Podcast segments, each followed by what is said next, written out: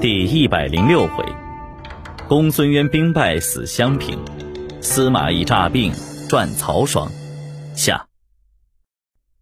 却说魏主曹睿在宫中，夜至三更，忽然一阵阴风吹灭灯光，只见毛皇后带数十个宫人在座前哭泣索命。曹睿因此得病，病渐沉重，命侍中光禄大夫流放孙资，掌枢密院一切事务，又命文帝之子曹宇为大将军，辅佐太子曹芳摄政。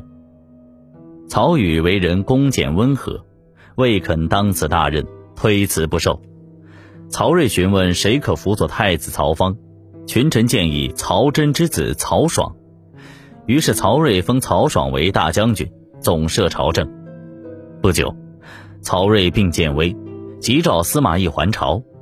司马懿受命赶往许昌，入见曹睿。